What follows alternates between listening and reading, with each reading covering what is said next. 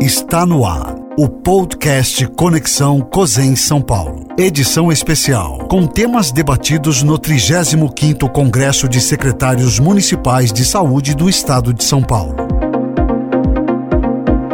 Olá, sou Cláudia Meirelles, assessora do COSEN São Paulo, e nesse episódio vamos falar um pouquinho sobre a Lei Geral de Proteção de Dados, a LGPD, e os seus impactos na saúde pública e no SUS. Para esse bate-papo, convidamos o advogado Dr. Ronaldo Massan, diretor executivo da RA Massan Consultoria e Assessoria, que é especialista em LGPD.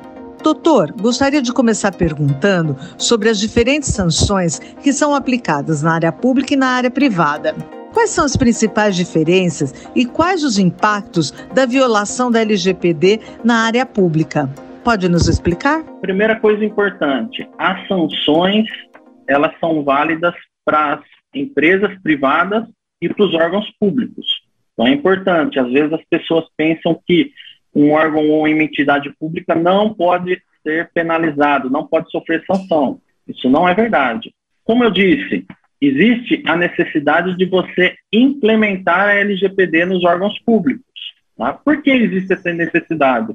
Se porventura ocorrer um vazamento de dados, se algum colaborador ou algum servidor vazar qualquer tipo de informação, quem vai ser o responsável por isso? Quem vai ser responsabilizado por isso? Se você não implementar a LGPD no seu órgão, vai ser a autoridade máxima do seu órgão ou da sua é, entidade. Vai ser quem? Ou o prefeito, ou o presidente da Câmara, ou o presidente da entidade. Diretamente é ele, ele que vai responder tá? essas sanções. Você pode implementar a LGPD, deve, né? A lei fala que deve implementar a LGPD, justamente para que, primeiro, é, não é achar um culpado, longe disso. Você fazer a aplicação, a implementação da LGPD vai fazer com que você consiga traçar políticas de segurança que você vai afastar a ocorrência desses vazamentos, dessa, dessa forma que podem ser tratados os dados de, indevidamente. Tá? No, primeir, no primeiro momento é isso. Lógico, depois, se ocorrer um vazamento de dados, é possível você, através das políticas que foram implementadas, você responsabilizar aquela pessoa que é, teve o, o, descuido, que acabou tendo um, algum dado vazado. Quando a gente fala dado, as pessoas pensam, às vezes, somente em dado é, eletrônico. E não, às vezes, é, é, um papel, é uma anotação, é um post-it que você deixa no seu computador com o telefone de uma pessoa, com uh, um resultado de exame que você tem que passar para ela, um telefone. Às vezes passa uma pessoa mal intencionada, tira uma foto ali, aquele dado vazou. Então você tem que ter o cuidado. E somente através dessa implementação que você vai conseguir chegar em quem foi o responsável pelo vazamento daquela. E você acaba blindando dessa forma o, o chefe do executivo ou da identidade, enfim. Mas mais para além da blindagem e da implementação da lei, que tipo de sanção pode ser aplicada na área pública quando a gente infringe a LGPD? Bom, a gente pode, é, pode ser aplicado todas as sanções que estão previstas lá no 52 da lei da, da, da, da lei geral de proteção. Pode ser aplicado uma simples advertência, pode ser aplicado um, uma multa, então vai doer no bolso. Então, se não tiver implementado, vai doer no bolso de quem? Do prefeito. Isso pode chegar a, dependendo do tipo de vazamento, a, a milhões de reais. Né? A gente viu que o vazamento que eu, que eu trouxe lá por, por infringir o Código Civil né, foi ali nivelado nos 10 mil reais. Mas, é, além disso, outros tipos de sanções podem ocorrer.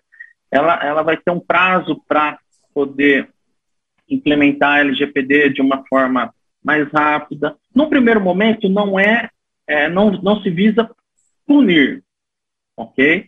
Se visa o quê? Advertir né? Cria-se uma obrigatoriedade com um prazo para poder implementar a LGPD, só se os danos forem muito é, catastróficos, aí sim é aplicado multas e multas é, podendo chegar a, a, multas milionárias, inclusive ah. para os órgãos públicos e entidades públicas também. Tá certo. E aí, uh, existe um conceito que corre em paralelo com essa lei, que é o conceito de responsabilidade solidária.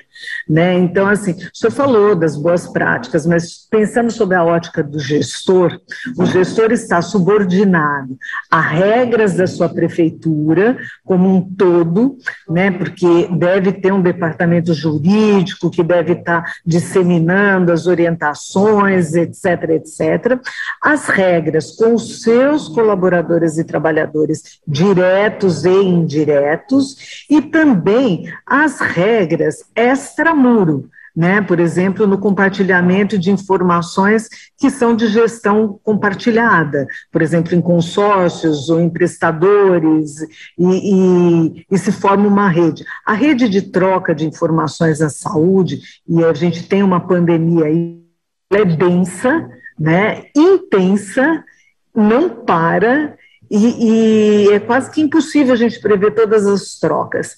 O que é essa responsabilidade solidária?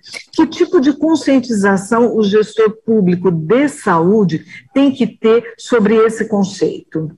Vamos lá. Quando a gente fala em responsabilidade, a, primeira, o primeiro conceito que vem na nossa mente é a responsabilidade civil que é prevista lá no Código Civil.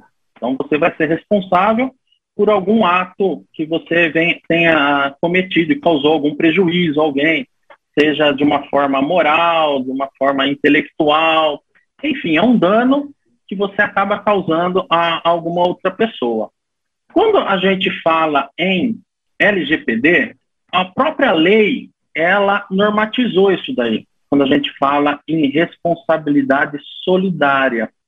Se a gente pegar ó, o próprio texto da lei, lá no artigo 42, fala que o, o operador ele responde de uma forma solidária pelos danos causados no tratamento de dados. Se ele descumprir alguma obrigação da legislação, quando não tivesse, quando ele não seguir a, as instruções do controlador, então existe. E o controlador também responde solidariamente, solidariamente quando ele estiver diretamente envolvido no tratamento de dados. No caso da pandemia ainda, Cláudia, igual você falou, quando, quando a gente é, acaba indo para uma esfera um pouco maior de consórcios, que são troca de informações entre municípios e outro, com certeza ah, vai haver uma uma investigação para apurar esse tipo de vazamento, né? E assim, afirmo para você, existe a responsabilidade solidária. Às vezes mais de uma pessoa vai responder. Porém, existem algumas exceções. É, não exceções, a, a, lei dá algumas brechas. Por exemplo, se o, o titular, antes de. houve um vazamento no, numa entidade, né? Antes de se apurar, aquela pessoa já foi lá e para reparar aquele dano, ela já foi lá, já fez um pagamento que tinha que fazer é, nesse sentido. É, então, ela foi, ela, o dano foi reparado. Ela, ela tomou a iniciativa de reparar o dano. Porém, ela vai poder entrar com uma ação de regresso contra a pessoa que deu causa a esse dano, o responsável. Por isso que a gente é, é muito importante os termos de confidencialidade, que né, até a palavra confidencialidade é um sinônimo de sigilo. Por isso que é importante. E ela, ela passa a ser, na verdade, o maior instrumento até de, de compliance que a gente tem dos dados aí que tem é, para ser aplicado nos lugares. E prever, né, que a, a, o mais interessante é que quando você implementa o termo de confidencialidade, o próprio termo já prevê que a quebra daquele sigilo vai, vai acarretar processos legais contra quem pratica esse vazamento. E, doutor Ronaldo, para terminarmos o nosso encontro, eu gostaria de, de colocar duas questões para o senhor uh, dar uma elucidada aqui. Tá? A primeira é como um município ou um gestor se apropria da regulamentação dessa lei no seu município. Porque não basta a lei, é, é, pelo que o senhor estava falando, não basta a lei existir, ela tem que ser regulamentada no município. E como se faz isso? Essa é uma questão. E a outra é que, assim, é, a gente viu crescer a troca de informações em ferramentas é, inseguras, né? tipo WhatsApp, ou até e-mail, ou sites sem segurança. É, qual a sua principal recomendação para o gestor para ele começar a se atentar nesse tema? Vamos lá. Primeira coisa, a lei está aí para todo mundo. A LGPD já está desde 2018. Então, os municípios, os órgãos, têm a obrigação de se adequar à lei, mesmo que com esse atraso, porque a pandemia ela atrasou muito a implementação da lei e ela tem que ser implementada. Como que é feito isso? O município ele pode implementar a lei, ele pode regulamentar a lei através de uma lei municipal que vai é, ditar quais são os regramentos que ela vai os regramentos mais específicos para o município, que terão que ser seguidos, ou através de um decreto também. Ela pode ser regulamentada ou por lei ou por decreto. E, diante disso, vai poder ser implementado. Porque lá vão, vão estar contido quem vai ser o DPO, quem vai ser o encarregado. Apesar da lei trazer a, a figura dessas, dessas pessoas, mas você não sabe quem que é no seu município. Então você tem que trazer a lei para a sua realidade. É, quais são as duas formas que tem? Ou através de lei, pelo poder de, de iniciativa do executivo, ou através de decreto mesmo. E é importante, porque a grande maioria não regulamentou isso nos municípios. Então é importante é, quem está nos assistindo questione o seu, seu chefe do executivo se isso já foi regulamentado ou não é muito importante. O próprio Tribunal de Contas já regulamentou. Então, quando o tribunal começa a fazer a lição de casa dele, como é o próprio tribunal quem nos fiscaliza, né, no caso da área pública, você pode ter certeza que agora nas fiscalizações eles vão começar a apontar. Primeira coisa, se já foi regulamentado ou não. E depois a implementação como um todo, ok? Outra questão, Cláudia, como que a gente né, lida com essas ferramentas hoje em dia?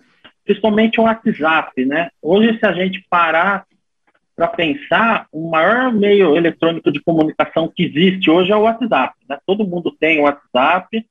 É, hoje todo mundo anda com o celular e o WhatsApp vai com você para qualquer lugar, né? E o que, que acontece? Acontece que a facilidade que a gente tem de utilizar o WhatsApp e às vezes a proximidade com as pessoas acaba influenciando a troca de informações. Quando a gente fala troca de informações, é, vamos levar agora para a área da saúde. Então a pessoa manda um WhatsApp para um servidor que está lá na, na área da saúde. Já saiu o meu resultado? A pessoa, ah, já saiu, está aqui. E acaba até passando para a pessoa, né? Para o WhatsApp, sem ter noção de quais consequências isso possa vir a acarretar.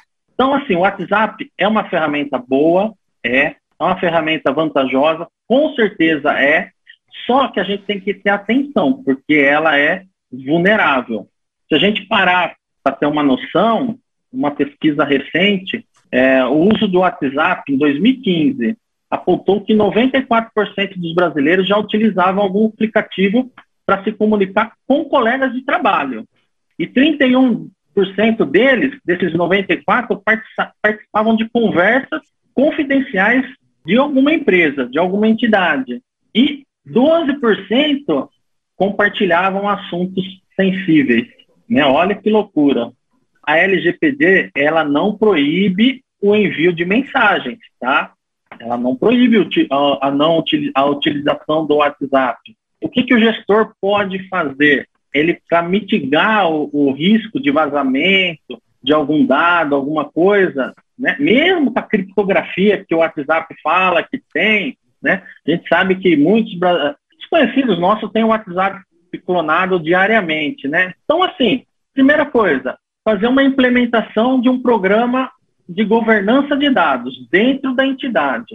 Então, a gente recomenda que, que, que seja feito um trabalho é, disciplinar mesmo, multidisciplinar, para diagnosticar como que é utilizado hoje em dia o WhatsApp e depois aplicar algumas regras baseadas nisso daí. Muito obrigada, forte abraço. Eu que agradeço, Cláudia, foi um prazer participar e com certeza esse tema vai ser muito discutido aí entre nós. Até a próxima, doutor Ronaldo. Até a próxima, doutora. Essa é mais uma produção do COSEM São Paulo. Esta atividade faz parte do 35º Congresso Estadual de Secretários de Saúde de São Paulo, Espaço Gilson Carvalho. As atividades do espaço estarão disponíveis na página do YouTube do COSENS para congressistas e não congressistas. Siga o podcast COSENS São Paulo para ser informado sobre os próximos episódios e acompanhe nossas redes sociais e o site.